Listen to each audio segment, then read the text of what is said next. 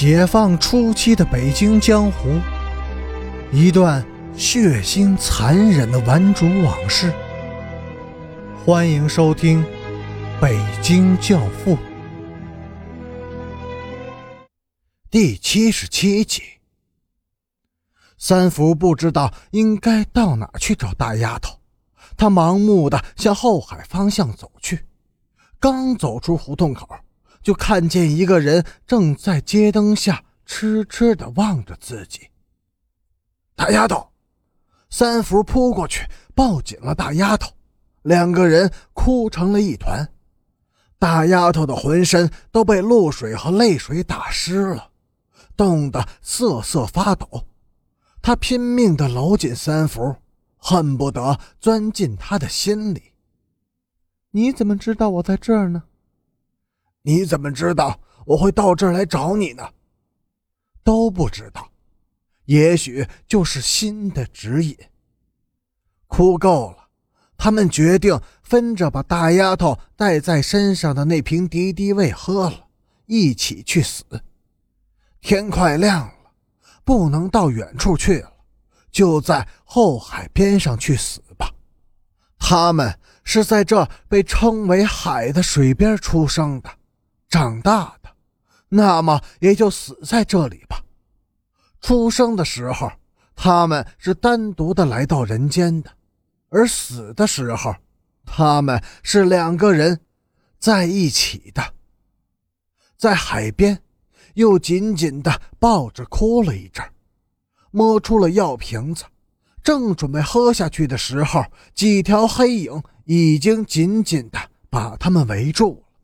一块砖头重重的砸在三福的脑袋上，在昏过去的一瞬间，他似乎又听见了大丫头的哭泣声。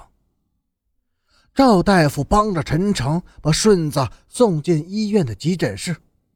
顺子的伤不重，缝了三针。把顺子送回家以后，陈诚去找了周凤天。凤天。一个叫老二的佛爷把顺子刺了，这件事儿你知道吗？我不知道，但是老二前几天找过我，说他们要给黑子报仇，我默许了。我的口信儿，保安带给你了吗？带到了。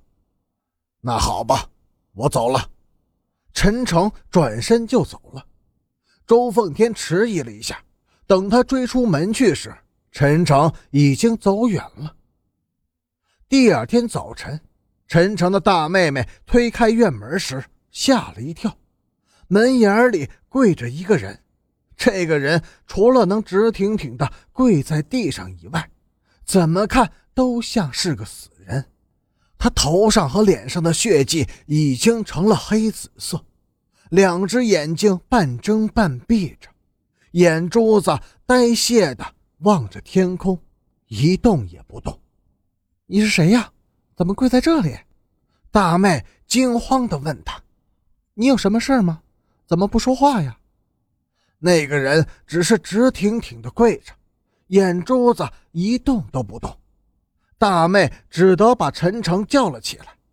一见到陈诚，那个人哇的一声大哭了起来：“陈诚大哥，救救我们！”你救救大丫头！到底是怎么回事？你起来，慢慢说。陈诚认识三福，但是不知道大丫头是谁。你不答应我，我就不起来。三福固执的跪在地上，不肯起来。好吧，我答应帮你。你快起来，说说到底出了什么事儿。三福还是跪着，一边哭着。一边把事情的经过说了一遍。大丫头现在在什么地方？不知道。那些人都是谁？有有一个人是黑子的兄弟，叫老二。黑子，老二，他们的背后肯定是周奉天。陈诚咬了咬牙，慢慢的握紧拳头。好吧。周凤天，三福，我派几个人跟着你去找大丫头，其他的事儿你就不用管了。送走三福，陈诚回到屋里去洗把脸。大妹妹关切地问：“大丫头是谁？”三福的女朋友。